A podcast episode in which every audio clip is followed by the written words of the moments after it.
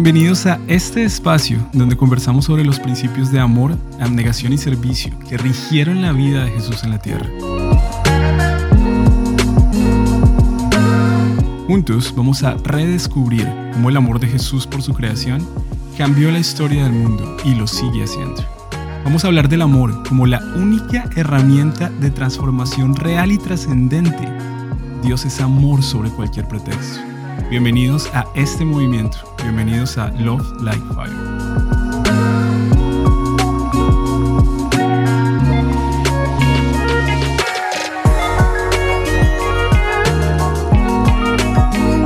Un mensaje realista, sensible, directo conmocionó al mundo entero. Inundó las redes sociales y personalmente puedo decir que la gran mayoría de mis amigos lo compartieron.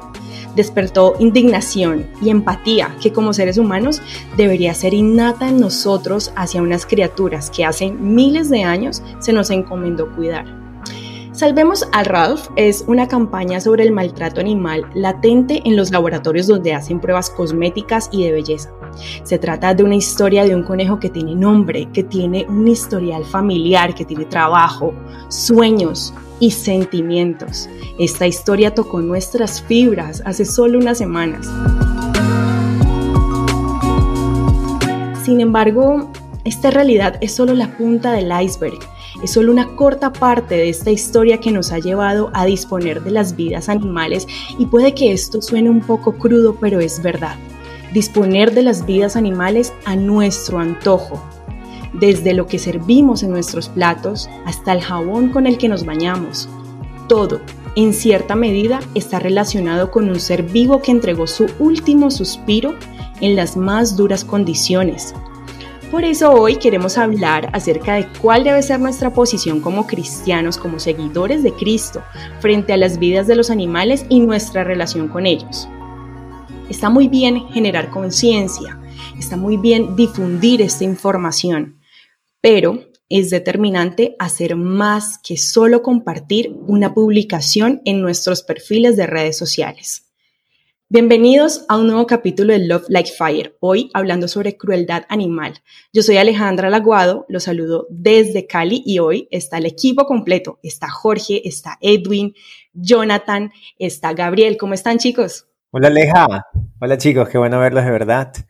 Eh, no, tampoco recuerdo cuándo fue la última vez que grabamos todos juntos, pero, pero la verdad que, que volver de esa manera, tener el rato de pasar... Eh, con ustedes aquí compartiendo un tema tan importante, tan relevante, que, nos toca a todos, que está en nuestro día a día, que puede estar metido en la nevera de nuestra casa o cuando salimos de nuestra casa, es algo que de verdad es bastante importante. Así que nada, feliz de estar aquí y me alegra verlos.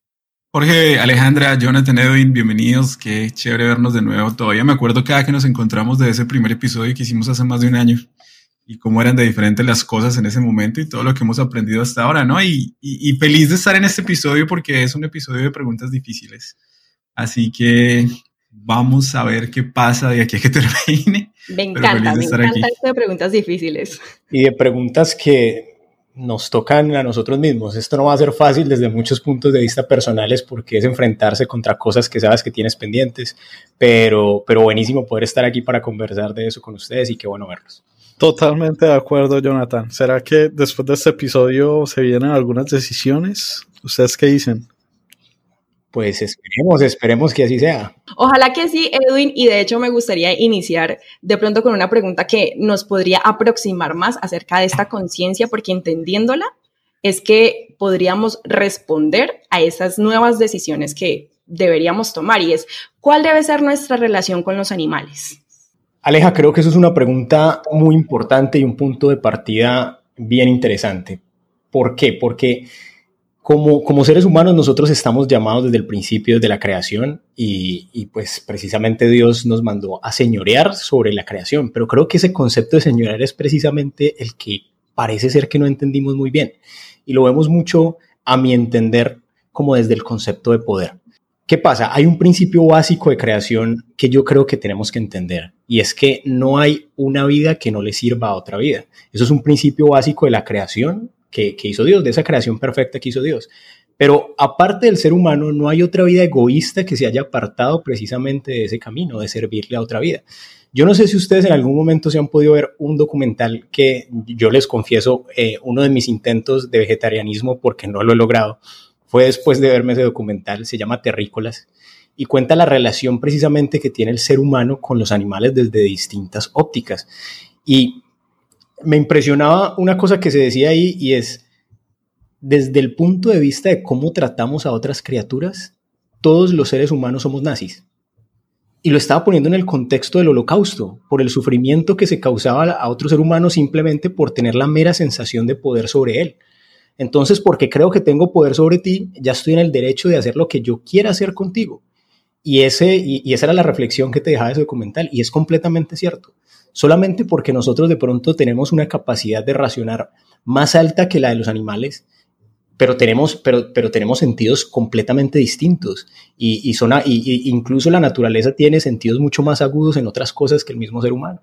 Entonces, por ese raciocinio a veces pensamos que esa sensación de poder y que ese estatus nos pone a un nivel de poder hacer lo que queramos con esos otros animales. Y realmente lo que pensó Dios al inicio fue completamente diferente y nosotros nos hemos encargado de desviar un poco ese concepto.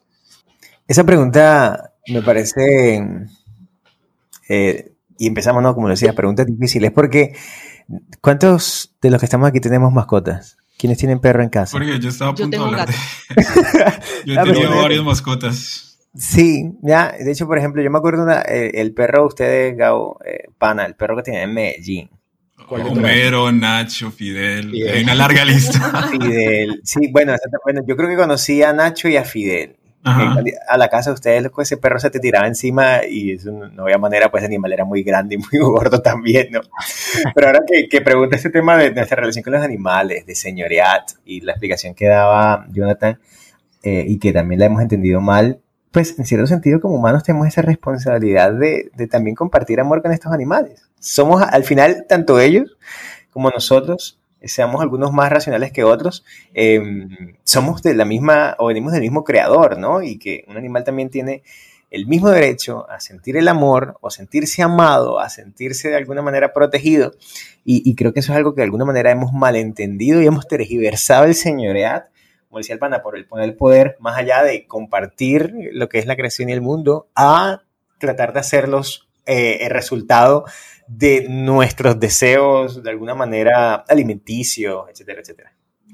Jorge, hay una cosa importante ahí, es que no nos tenemos que olvidar que sea como sea, nosotros compartimos deseos básicos. El, el, deseo de la comida es un deseo que compartimos, el deseo del agua, el deseo del refugio, el deseo de una compañía y sobre todo el deseo de no sentir dolor eso es algo que tenemos completamente en común con todos los animales que, que, habitan en este planeta. Jonathan, pero justo estaba pensando, y bueno, me, me, gustan estas conversaciones porque son aquí tertulias entre amigos, esto no lo va a escuchar nadie más de los cinco que estamos aquí, es muy privado. Hay un interruptor en la mente de cada persona, y esto lo vivo desde mi experiencia personal, que me toca conscientemente apagar cada vez que mis gustos superan la racionalidad de lo que quiero hacer.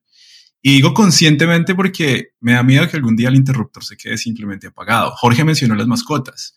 Yo tuve mascotas y, lo voy a decir, uno, una de las mascotas que más he querido era un hermoso Basset Hound que se llamaba Nacho. Nacho murió por una enfermedad y cuando Nacho murió yo lloré y tuve un dolor profundo por la pérdida de ese animalito y sentí lo que era querer un animal y sé que en esto algunas personas nos entenderán. Y lo que digo es, ese mismo dolor y ese mismo sufrimiento que sentí por ese animalito, yo tengo que tomar ese switch y ponerlo en off cada vez que yo deseo alimentarme a partir del sufrimiento de un animal. Ahora, no soy vegetariano y quiero decirlo desde el principio del episodio porque sería de pronto un poquito una mentira salir a decir algo que no soy, pero sí debo decir que eh, eh, eh, no sé si sea la mejor forma de expresarlo, pero que muchas veces para poder satisfacer mis gustos personales tengo que ser un poco hipócrita en mi forma de pensar y tratar a los, seres, a los animales. ¿no? sé si alguno de ustedes tenga que sufrir con la misma condición. Pero eso se complementa con algo, Gabriel, que, que conversábamos en algún momento y era si nos tocara matar los animales que nos comemos la gran mayoría de nosotros seríamos vegetarianos, por lo que mencionabas, porque ya se generó un vínculo, ya lo conocemos, lo hemos visto. Es muy fácil cuando vas, de pronto lo compras en el almacén y, pues nunca te diste cuenta de nada. Es como si estuvieras comprando cualquier otro producto. Bueno, y si dijimos que iba a ser un tema de preguntas difíciles, ¿qué pregunta más difícil que esa? ¿Por qué soy capaz de amar un animal que tengo en la casa y de participar en el proceso de sufrimiento de otro para que llegue a mi mesa? Precisamente, y, pues ya pensándolo así, entonces, ¿por qué llegamos a tratar distinto a, nuestras mascotas y, y, pues diferente a los animales que, que nos comemos? ¿verdad? O sea, es, es porque conocemos y tenemos una relación afectiva con nuestra mascota y, y, pues lastimosamente no conocemos a aquel animalito que estuvo sufriendo por allá en una granja y, y nos lo vamos a comer.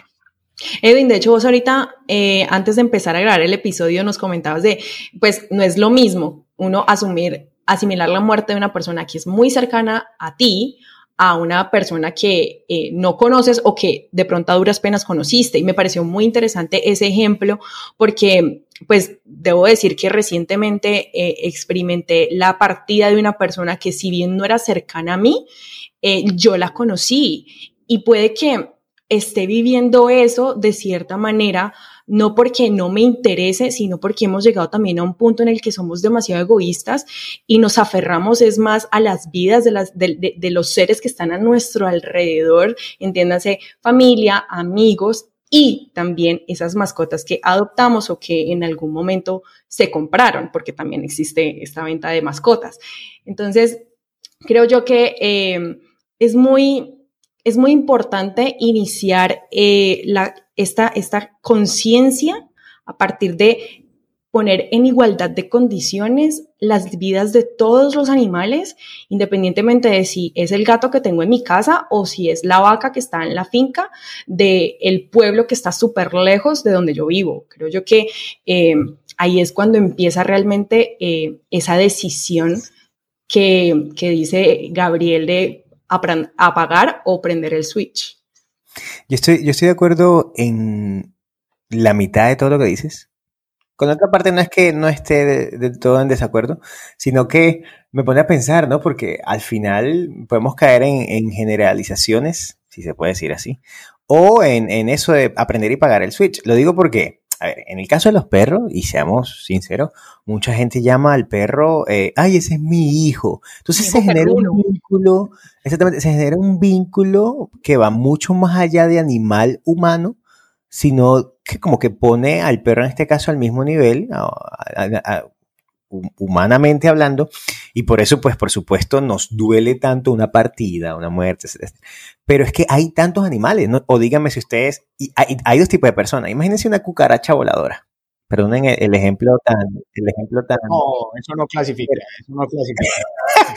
Pero lo digo en el caso de la cucaracha porque al final es un animal. Pero hay dos tipos de personas en el mundo. Se mete la cucaracha y hay medias, eh, hay, hay, un grupo de personas que se mete a matarla y otro que dice, no, no, no, no, no, no, déjala que se salga, ábrele la puerta para que se salga, ¿no? Como que, y así con muchos animales más, ¿no? Entonces, al final es eso, ¿no? Es una cuestión de, caramba, son animales, es un ser vivo eh, no quiero sacar ahora, por supuesto, un movimiento en pro de, la, dignidad de, la vida de una cucaracha, pero me refiero que al final es un ser vivo que, por supuesto, así como muchos otros animales, eh, también hacen parte de una creación y como, nosotros como seres humanos y, como miembros pues de una sociedad, tenemos que ser conscientes de eso. Y hay movimientos y los conocemos, hay un montón de gente allá, debe existir una asociación en contra del maltrato de las cucarachas o, o cualquier otra cosa, pero es la realidad del mundo en que vivimos. Bueno, ya, ya moviéndonos, ya entendemos que entonces todas las vidas de los animales importan y lo estamos incluso basando en una idea bíblica o en un, en un sustento bíblico que, que, vemos en Génesis en el momento de la creación, pero entonces es esa misma Biblia la que también nos permitió comer carne en, en un punto de la historia. ¿Por qué entonces lo hizo así? ¿Se está contradiciendo? Aleja, eso es súper interesante y ahí hay mucha tela por cortar. Obviamente vamos a tratar de ser lo más resumidos posibles para poder tener tiempo suficiente para hablar de tantas cosas interesantes. Pero yo lo resumo de una forma sencilla y es que hay un plan original. Dios tenía un plan original para el ser humano cuando lo creó. Cuando Dios crea al ser humano en el contexto del Edén, nos encontramos un jardín lleno de animales hermosos y un ser humano encargado de ser su cuidador, de protegerlos, de que estuvieran bien, de que no les faltara nada, de señorear sobre todas las cosas creadas. El concepto de la comida de la carne aparece en la Biblia para todos aquellos que creemos en la Biblia y, y sé que somos muchos los que lo hacemos después del aparecer el pecado, ¿cierto? Es una consecuencia del pecado. Pero básicamente cuando nosotros leemos la Biblia en el contexto del plan de salvación, se trata de restaurar. Eh, miren que en los dos extremos nos encontramos lo mismo, una creación sin consumo de animales y un cielo al final de la historia sin consumo de animales de nuevo. Y se supone que nos estamos preparando para ese momento, pues qué bueno que empecemos a dar pasos en esa dirección. Ahora, sí aparece en la Biblia un contexto en el cual Dios eh, permite que su pueblo consuma carne. Y, no solamente eso, nos encontramos algunos episodios en el Nuevo Testamento donde Jesús mismo en el, Nuevo Testamento le prepara un desayuno a sus discípulos a las orillas del mar y, cuando le prepara ese rico desayuno a sus discípulos, en uno, de los, en uno de los acontecimientos bíblicos que más lindo me parece esa relación de Jesús con sus discípulos, ese desayuno tenía pescado. Entonces nos encontramos que hay un contexto ahí de amor que está sobre el hecho de que podamos o no podamos consumir la carne. Y lo digo porque no se trata de volvernos eh, personas que queramos imponer lo que pensamos sobre nadie más. Y esto es bien importante en el mundo moderno, donde casi que todas las personas cuando tienen una forma de pensar quieren que todo el mundo piense igual a eso. Mi esposa es vegetariana y yo no. se imaginarán las conversaciones que tenemos, pero básicamente nos encontramos que en la Biblia hay, un contexto de amor y de entender al ser humano en su naturaleza pecaminosa que le permite a Dios negociar con esta raza caída y permitirle a esta raza caída decir, ok, eh, cómanlo, eh, estos pueden comer, no se coman los otros porque son dañinos, estos cómanselos porque les van a hacer menos daño, pero no es el plan original. De eso no, nunca se trató de eso. De hecho, allí, Gabriel, eh, ahora que mencionas esto de, la relación de pareja, yo también, yo sí soy vegetariana, mi esposo no es vegetariano, de hecho, él todavía eh, es muy amante de las hamburguesas, de las alitas. sin embargo, hemos llegado también a un consenso porque él, su, su, su posición a hoy, 2021, o a hoy, cualquier día que estés escuchando esto, es yo obedezco Levítico 11, eso es lo que a mí me dice la Biblia y es completamente válido. Eso no va a ser determinante para yo encontrarme con Jesús en aquel día y ser salvo. Pero entonces mi posición, yo, Alejandra, la mía es, yo obedezco el plan original. ¿Por qué? Porque para mí también hay muchísima evidencia bíblica de que el verdadero deseo de Dios como creador es que nosotros no solamente nos respetemos a nosotros mismos como seres humanos, sino también que respetemos a los seres que Él mismo nos encomendó, no ponernos sobre ellos como una autoridad que abusa de ellos, sino como una autoridad que respeta, que ama y que protege su existencia bajo toda condición posible. Y eso lo vemos, por ejemplo, en el momento en el que les da el maná en el desierto, no les mandó corderos para matar, les mandó maná, un alimento completo, un alimento, podríamos decir, 100% basado en plantas. el, tema, el tema con Levíticos 11, sí, está en la Biblia y sí, es, es interesante, pero unos capítulos más adelante habla acerca de, por ejemplo, no cortarse la barba entonces, ¿hasta qué punto, eh, hasta qué punto entonces estamos eh, siguiendo esta parte de Políticos 11, pero no estamos siguiendo pues, las demás leyes mosaicas que habla Levíticos, ¿verdad? Edwin, yo creo que ahí podemos complementar con algo que va muy con la idea que estás dando. Y es que volvemos mucho a la idea del inicio, y es, y es el tema del amor, y cómo deberíamos nosotros también contemplar esa, esa naturaleza con amor. A, un escritor polaco un día le preguntaban eh, que si su vegetarianismo era por salud, y vos sabes, y todos sabemos que el vegetarianismo se volvió una moda, la comida eh, saludable se volvió una moda, muchas personas eh, lo hacen incluso por esos motivos, porque quieren estar ahí, vivir en lo, que, en lo que está de moda en el momento, pero él tenía una respuesta muy particular y, era, y él decía, no lo hice por mi salud, lo hice por la salud de los pollos. Y eso realmente te, te dice un trasfondo súper importante, es que no soy yo, no soy yo el que me estoy preocupando por mí, soy yo preocupándome por algo más que está vivo. Y, ese, y esa preocupación es la que me lleva pues a tener ese cuidado con, con otros seres creados. Yo ahí les tiro entonces la pregunta, ¿qué debemos obedecer? ¿El plan original o Levítico 11? Voto plan original. Plan original. A mí hay algo mm, de eso que, mencionas que, que al final yo creo que Dios en, su infinita, por supuesto, su infinito conocimiento por la humanidad como, como Dios creador, al final esto con, con, el tema del plan original es algo que ni siquiera es algo cristiano, ni siquiera es algo religioso, ¿no? Porque hay mucha gente de afuera que tal vez nunca ha pisado una iglesia y siguen una dieta, por supuesto, o una alimentación eh, que, es muy coherente con lo que el mismo creador nos dice desde, desde el comienzo, pues, de este caso, eh, la Biblia, ¿no? Y quiero poner el caso puntualmente. No sé si han visto un documental en Netflix, en Netflix o que lo han, o lo han escuchado, lo que sea, que se llama Game Changers que de hecho se lo recomiendo buenísimo, porque al final lo que habla directamente es de, una dieta basada en plantas, ¿no? Y lo curioso de esa dieta basada en plantas es que la gente que está haciendo, pues contando su, su experiencia, para nada son cristianos, para nada son seguidores de Jesús o nada de eso pero muestran desde su experiencia la diferencia tan grande en sus vidas. Y lo interesante de esto es que hay dos perfiles. Uno de ellos son eh, deportistas de alto rendimiento, son atletas y que su, alimentación está basada en plantas. Y por otro lado tenemos a alguien que es súper conocido, como lo es un actor de Hollywood, Arnold Schwarzenegger, que seguramente lo han escuchado en muchas películas, que ese hombre tan, tan grande, ustedes conocen que es alguien que se ha dedicado toda la vida a cuidar de su cuerpo, supremamente musculoso, lleno de fibra, como lo quieran definir, que también tiene una, persona, una alimentación basada en plantas, que de igual manera consume leche, almendras, etcétera, etcétera, etcétera. Entonces, al final esto de plan original o Levítico 11, caramba, siempre ha sido el plan del creador, el creador no solamente tuyo y mío, sino el creador del universo, el creador de este mundo, el creador de todos los animales. Caramba, esto que te estoy recomendando es lo que es real y que si yo te lo estoy diciendo es porque no necesitas nada adicional. Tú y yo somos los que nos hemos encargado de alguna manera de adornarlo, de cambiarlo, de meterlo en tendencias, de hacerlo moda, metiendo animales o quién sabe cuántas cosas más pero cuando nunca en realidad esto ha sido algo que sea necesario para nuestra vida. Yo, yo, abordo este tema de la alimentación primero porque obviamente no es el único que tiene que ver con el tema del maltrato animal, porque creo yo que es la decisión más cercana y más latente que podemos ver en nuestro día a día. Pero también está otro tema que es eh, lo que veíamos con Ralph, por ejemplo, con el, el, testeo o, usar las vidas de los animales de pronto para otro tipo de productos como los de belleza, los de salud, em, la ropa incluso, y que podríamos de pronto también relacionar con el sacrificio que Dios nos pidió o le pidió en ese momento y en ese contexto eh, al pueblo israelita como sacrificio de animales como parte de sus leyes y sus estatutos, porque qué diferencia habría aquí, igual en las dos hay una muerte, hay un dolor de por medio, entonces, ¿por qué Dios lo hizo? ¿Por qué lo pidió? Eh, yo creo que hay varias formas de abordar esa pregunta en particular. Yo comparto la mía y estoy seguro que ustedes tienen la propia.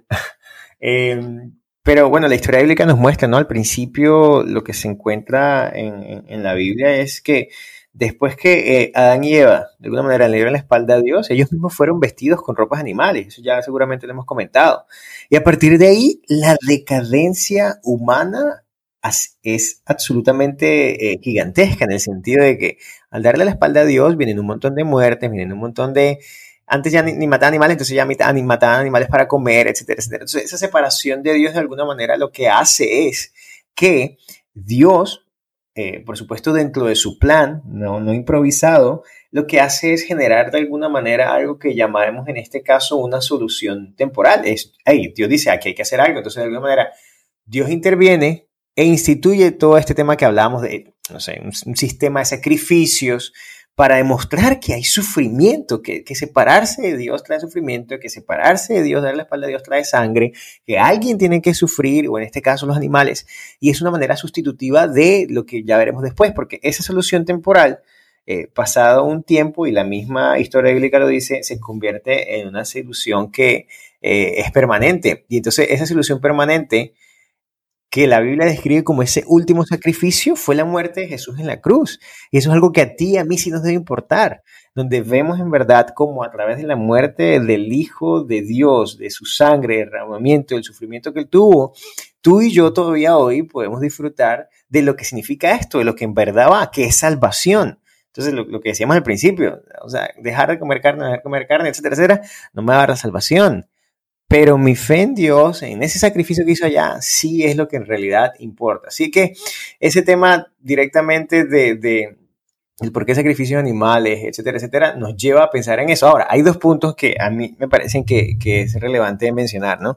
Y uno es que luego de todo esto, donde Jesús asume ese, ese rol de sacrificio, eh, puntualmente eh, el sacrificio en animales nos recuerda de alguna manera eh, el horror del pecado y eso no se nos puede olvidar. Eso, es la, demostración clara, verídica de lo que significa el pecado, por ese sufrimiento tal vez de un animal. Punto número uno. Y punto número dos va asociado a que eh, el mismo sacrificio de animales nos recuerda de alguna manera el plan de Dios, la provisión de Dios, eh, el amor de Dios por su pueblo, porque dijo, caramba, esta gente necesita un auxilio, el auxilio temporal es este, pero que luego habrá otro tipo de auxilio a través de mi Hijo que ha sido Jesús. Y creo que eso es lo que definitivamente no se nos puede olvidar.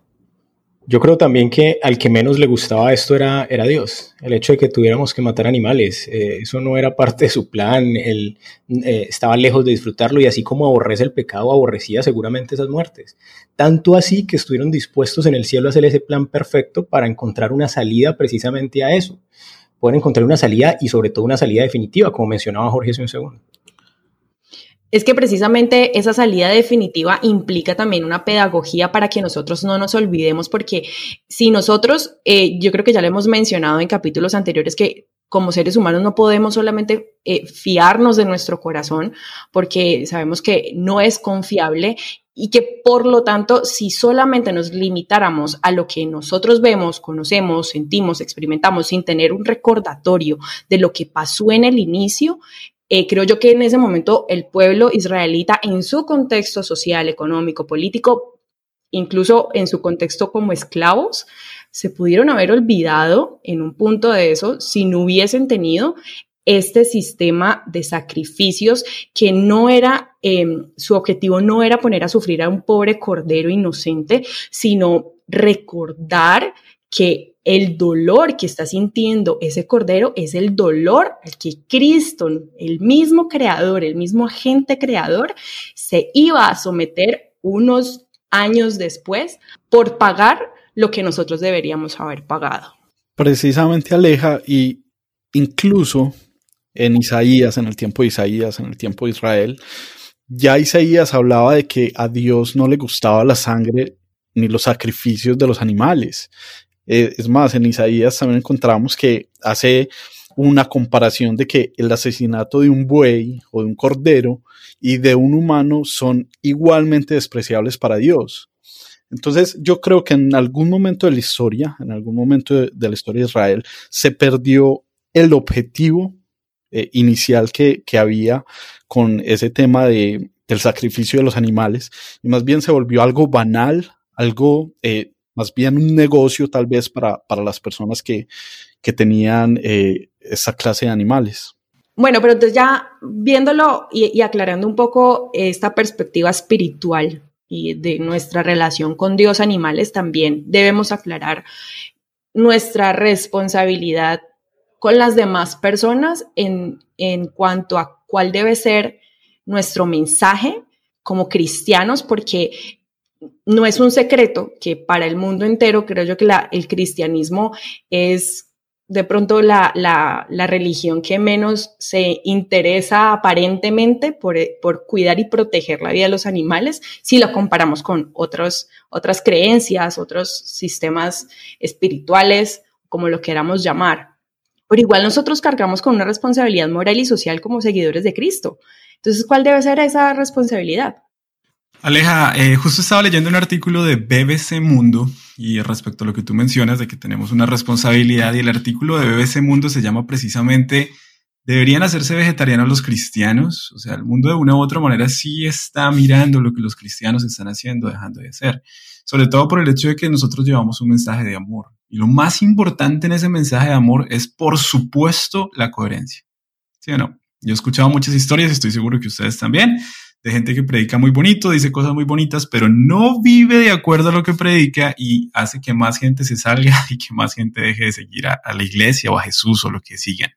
Y en medio de este artículo supremamente interesante me encontré un parrafito que me gustó mucho de una doctora, de un muy importante que se llama Corinne Painter y ella dice, los cristianos tienen un deber moral de comer alimentos que no sean el resultado del sufrimiento indebido, de un trato injusto o de una muerte prematura inducida a seres dotados de sentidos. Deben estar claramente interesados en evitar, el sufrimiento y en proteger sus vidas. Ahora, yo dije en el principio del episodio, yo no soy vegetariano. Me faltó agregar una parte. Aún, porque quiero ser vegetariano. Es mi plan para el futuro. Quiero ser más coherente en mi vida personal.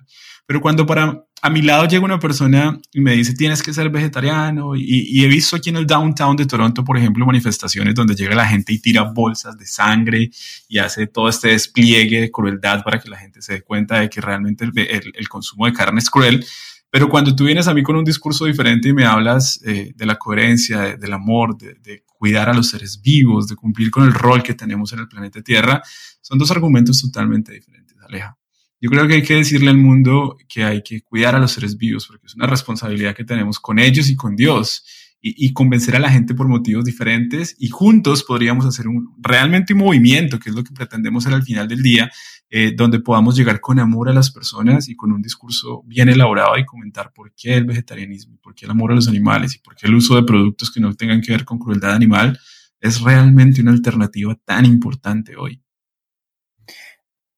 Yo estoy de acuerdo con lo que dice Gabo, pero al mismo tiempo, yo sé que una cosa es llegar con amor y, dejar un mensaje tan claro, mm, pero creo que estamos llamados a, por supuesto, tener un megáfono al momento de denunciar.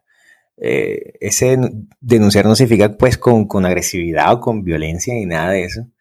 Pero allá afuera hay un montón de organizaciones que, que se encargan, por supuesto, de buscar, caramba, quiénes están haciendo lo que no deben hacer con los animales y denunciar. Y creo que hasta cierto sentido bueno, si somos un movimiento, pues ese movimiento también estamos llamados, no quiero decir rebeldía, pero estamos llamados también a hacer lo que todo el mundo hace, por algo somos distintos, ¿no?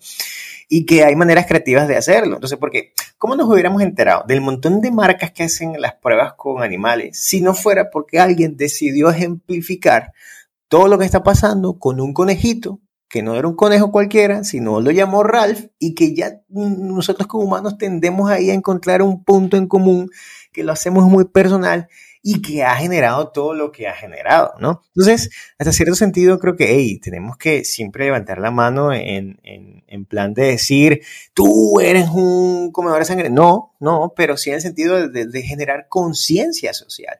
Y esa campaña en Instagram y que se volvió viral, por supuesto, genera ese tipo de conciencia con todo el amor del mundo, pero no debemos quedarnos callados. Jorge, gracias porque lo que dices es supremamente importante. Yo tal vez en este momento estoy pensando desde un espectro un poco más amplio. Yo sé que tú eres vegetariano y te admiro por eso, porque como dije, quiero ser vegetariano. Y levantar una voz cuando uno tiene esa autoridad moral para hacerlo es más fácil. Entonces yo quiero hablarle de pronto a las personas como yo que, que vamos en ese camino y que queremos serlo, ¿cierto? Como animarnos, como que vamos para allá. Y seguramente que en el momento en el que lleguemos a ese punto en el que hayamos llegado a ese lugar donde queremos estar, va a ser mucho más fácil levantar esa voz pero, pero para el que me está escuchando en este momento, si eres vegetariano, si no te interesa, si te vas a convertir o donde sea que quiera que estés, pues hazte las preguntas importantes y con esas preguntas importantes entonces ten razones y motivos para hacer las cosas que haces.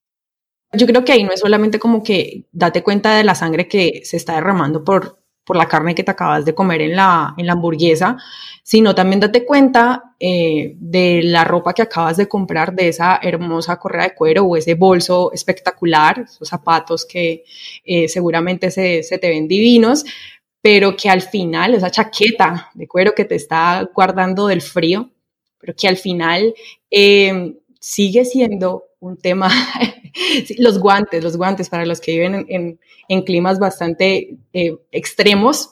Eh, al final es, es, es la conciencia no solamente de, de la, del plato de comida, sino también de todo lo que pasa en tu día a día. Y yo personalmente tengo que decir que si bien soy vegetariana, en un punto de mi vida como vegetariana, que solamente llevo tres años, eh, no era tan consciente del tema del cuero, del jabón, del shampoo, del mi maquillaje, incluso hasta de las lociones, porque eh, me había limitado solamente a eso, a mi responsabilidad como cristiana en este, en, este mundo es dejar de comer carne porque una vez a mí me dijeron, a mí me encantan los de tu religión porque nunca comen carne, porque todos son vegetarianos. Ese día yo sentí vergüenza porque yo no fui capaz de decirle que yo no era vegetariana. a partir de ese momento es que empezó mi transformación en la, decisión de solamente tomar eh, o, solamente dejar de comer carne porque me habían dicho eso, que todos eran vegetarianos, entonces pues qué, qué vergüenza andar por la calle diciendo que soy adventista y que sigo comiendo carne. Sin embargo, no solamente implica eso, y tomar para mí personalmente, tomar la decisión de dejar de adquirir bienes que involucren este maltrato animal ha sido bastante retador. Uno, porque aquí en Colombia no es fácil conseguirlos, no siempre. Dos, si los consigo, la mayoría son más costosos, sobre todo en, temas de aseo personal, que, que los que no son testados en animales, por ejemplo. Entonces, igual la, responsabilidad es, más allá de si es caro o si es costoso o si es barato, es pues qué implica también después de yo haber usado esto y que ahora ya lo sé, cómo me está impactando a mí, o sea, cuál va a ser mi actitud después de esto. Alejandra, y es que ahí vamos de nuevo a, ese trasfondo del que, del que hemos hablado casi que todo el capítulo.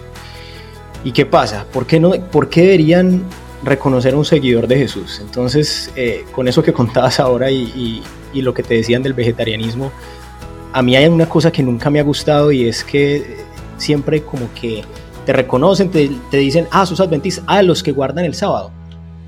Y yo digo, sí, está bien, pero debería ser eso por lo que realmente me reconozcan como cristiano, como de cualquier denominación, o debería ser algo más allá, ah, este es el que siempre está dispuesto a ayudar. Este es el, que cuando me ve aburrido me siempre me da una palabra de aliento. Este es el que, el que no es indiferente a, a, la situación que está viviendo el otro. Esa debería ser esa característica real por la que se pueda identificar realmente un seguidor de Jesús, más, más que otras cosas que son importantes, seguro, pero que realmente el trasfondo, si vos vivís ese vegetarianismo, si vos vivís eh, cualquier otro mandato bíblico que te quieras poner ahí al frente, pero si lo vivís sin amor, es, es una cosa que, que carece de sentido. Yo estoy de acuerdo, pero no, porque también es importante sí ser sensibles frente a las demás personas primero, pero segundo también es, me parecería muy bonito que como cristiana, no solamente como adventista, sino como cristiana pudieran reconocerme como tú eres la que respeta la vida de los seres humanos, pero también respeta la vida de los animales y eres muy consciente frente a eso y tienes un claro mensaje de amor, no solamente para los demás como como, como seres humanos, sino también para los seres vivos en general. Sí, total, pero Aleja es general, exacto. Esa es la idea, que tiene que ser general, si no es general no, no vale la pena. Ve, eso que, eso que menciona Aleja con el tema de responsabilidad social, moral, etcétera, em, a, mí me pasó algo muy curioso. Eh, lo que pasa es que yo, yo he sido vegetariano muchos años y recuerdo una vez hice un viaje a, a Marruecos el vuelo de regreso, me tocaba esos vuelos que no les toca cuando es súper temprano en el aeropuerto que tú dices que pasas toda la noche como que sientes que te va a dejar el avión, que no sabes si va a sonar el despertador, entonces tienes la angustia de que tienes que, por supuesto, despertarte muy temprano. Entonces, la decisión, la verdad es que fue un viaje bastante mochilero, estaba con, con un amigo y la decisión en el viaje fue, pues, ah, vámonos a dormir al aeropuerto y quedémonos ahí la noche al aeropuerto y pues ahí amanecemos, como el vuelo es tan temprano y listo. Efectivamente, eh, la decisión fue, creo que mm, en ese momento la más acertada. El punto fue que a medida que avanzó la noche llegamos súper tarde, casi a la medianoche al aeropuerto, eh, ya llegamos y no habíamos cenado, el lugar ya pues no tenía lugares abiertos, pues por lo cual eh, de alguna manera pudiéramos comer, pero si había un lugarcito que vendía, que estaba súper escondido, tenía no, comida eh, y los únicos que tenían por supuesto eran unos unos sándwiches de atún. Obviamente mi decisión fue, no, pues no pasa nada, yo no me acuesto a dormir y eso y ya no, no tengo que comer nada. Y nos acostábamos con mi amigo ahí tirados en el piso, literal, esperando que fueran como las 5 de la mañana para coger el vuelo. Y ya eso de las 2 de la mañana que uno no puede dormir bien y porque no puede dormir bien y tiene frío y está incómodo, al mismo tiempo tiene una hambre que dice, no, Dios, qué hambre, Dios, ya, por supuesto uno está al extremo de la situación. Y en medio que estamos ahí tirados, pasa, pasa un chico que primero que todo en el idioma ni nos entendíamos. Eh, pero él como nos ve tirado en el piso, pasa con una bolsa y la bolsa tenía dos sándwiches eh, y creo que tenía unas bebidas como tal, y se acerca y nos las intenta dar y se nos hizo como raro y nos dice, no, no, no, no, no, no, no, le decíamos, no, no, no pasa nada, no queremos nada, Él sí insistía en que sí, que sí, que sí, que sí. Y por supuesto, cuando al final nos entregó, él dijo que insistió que sí, recibimos y, era efectivamente eh, esos sándwiches y que era el mismo sándwich que habíamos visto antes, que el sándwich tenía atún, ¿no? Entonces, obviamente, un vegetariano tampoco come atún ni nada de eso. Y mi compañero que sabe que soy vegetariano me dijo, pero te vas a comer ese. Pues fue lo que me mandó el Señor, el Dios sabía el hambre que tenía. ¿Cómo no me lo voy a comer? Así que a las 3 de la mañana eh, comí un sándwich relleno de atún y, puedo decirlo con toda tranquilidad del mundo que estaba buenísimo porque era lo que en ese caso, en ese momento necesitaba. Entonces, llegar a, esa situación moral responsable eh, de, extremismo, no, tampoco. Yo creo que eh, al mismo tiempo eh, y lo que decía Gabo al, principio, ¿no? Al final es un tema de coherencia, es un tema de equilibrio. Eh, y que yo no estoy siendo vegetariano para ser mejor que alguien o, para sentirme superior a alguien, no. Al final es una decisión responsable con, con, conmigo mismo, con, por supuesto, con, con, mi familia, con amigos y con el mundo en general. Yo creo que ese debería ser el chip de conciencia que deberíamos tener todos ahí metidos en la cabeza en cualquier momento de nuestra vida, sea con alimentación o como decía Alejo ahorita, con la ropa, con, lo que, las compras que hacemos, el tema de maquillaje con la chica, etcétera, etcétera, etcétera. Y ahí sí habría coherencia de verdad. Jorge, buenísimo. Y hay una autora que me encanta, es una autora estadounidense que escribe sobre estos temas y ella escribe en uno de sus textos y dice, Hablando de esa coherencia, ella dice, ¿qué hombre de corazón puede, después de haber cuidado animales domésticos, mirar a sus ojos llenos de confianza y afecto y luego entregarlos con gusto la cuchilla del carnicero? ¿Cómo podríamos devorar su carne como si ese fuese un exquisito bocado? Y lo digo en el contexto de lo que mencionas, que estás hablando precisamente eh, de ese episodio en tu vida en el, que, en el que comiste carne y está bien, porque yo creo que lo que se esconde detrás de todo lo que estamos diciendo y lo que, y lo que tratamos de presentar es, hay que tener un, equilibrio, ¿no? Se trata de un equilibrio en el cual nosotros podamos ser capaces de ver el sufrimiento, de ver el amor, de ver todos estos principios juntos. Si yo tengo un pedazo de carne, Jorge, hay una persona con hambre a mi lado, yo le doy la carne a esa persona, porque en ese momento es más importante saciar la necesidad de ese ser humano para que ese ser humano esté bien, para que pueda seguir adelante y después más adelante, si eso puede cambiar, pues mejor aún. Pero hay que ser coherentes en todos los sentidos y hay que saber realmente qué es lo que nos mueve. Y si en un momento de nuestra vida nos toca hacerlo, entonces no, no juzgarnos, ni derrumbarnos, ni caernos. La vida es un proceso de aprendizaje lento, pero continuo. Y, y vamos a cosas grandes, pero hay que ir un paso a la vez, ¿no? Entonces es una invitación, una invitación para todos los que nos escuchen. Se puede y se puede ser, se puede ser coherente con la forma en la que vivimos y con el cristianismo que decimos que tenemos y que representamos.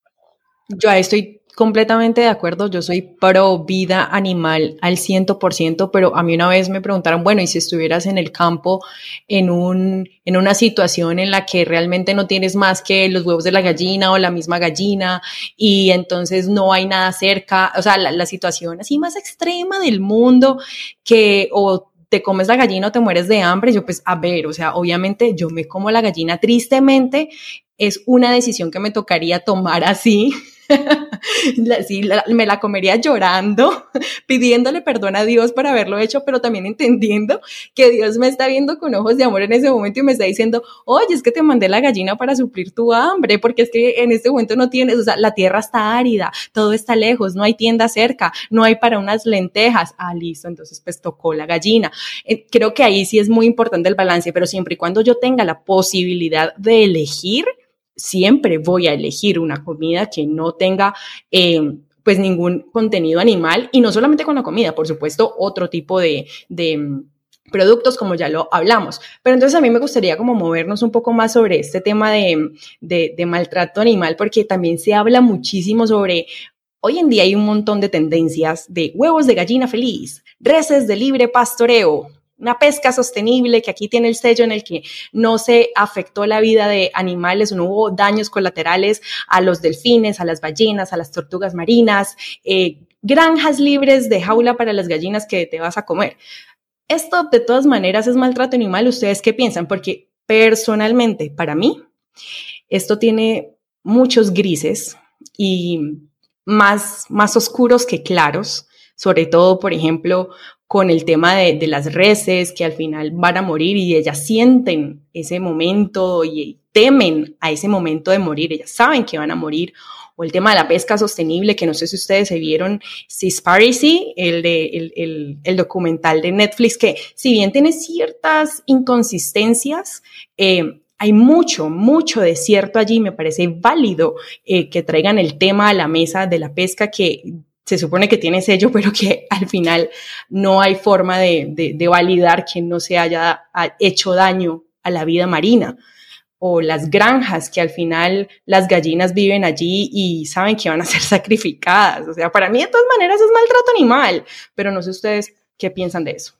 Para mí también, súper cortico, tú lo dijiste muy claro, una cosa es gris y otra cosa es blanco y negro. Y si en este caso hay un animal que está siendo sacrificado, para mí sigue siendo un maltrato animal, aunque le pongan música de Mozart a la vaca antes de sacrificarla, aunque le pongan un spa a la gallina y le corten las uñas antes de meter lo que sea.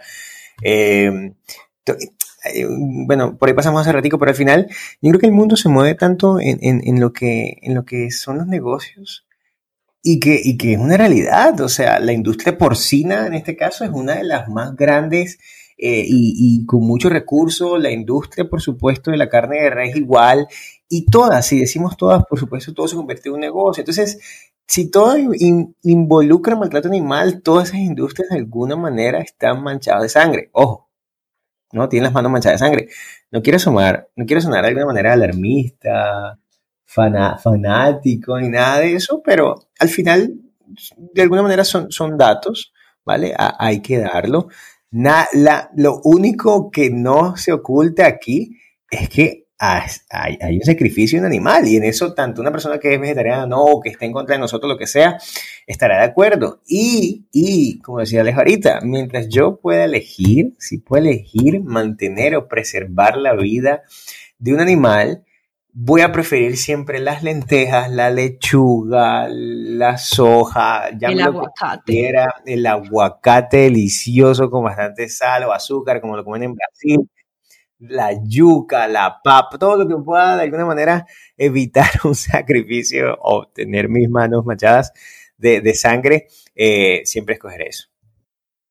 Bueno, ya para ir concluyendo, hay algo que es muy importante mencionar y es que Dios permitió ciertas conductas por amor, ya lo vimos, como eh, ese aquel padre que nos ama a nosotros sabiendo que nos gusta de cierta manera insistir en lo que nos hace daño, Él en un punto de la historia nos dijo, está bien, está bien, coman animales, está bien, eh, hagan ciertas cosas como por ejemplo también el tema de, de la poligamia, que no estaba de acuerdo, pero lo permitió, porque sabe que estamos viviendo un proceso de dejar el pecado que lo podríamos relacionar o comparar como si fuese una adicción. Sabemos que nos hace daño, pero que seguimos allí. Sabemos conscientemente que no deberíamos estarlo haciendo, pero seguimos allí.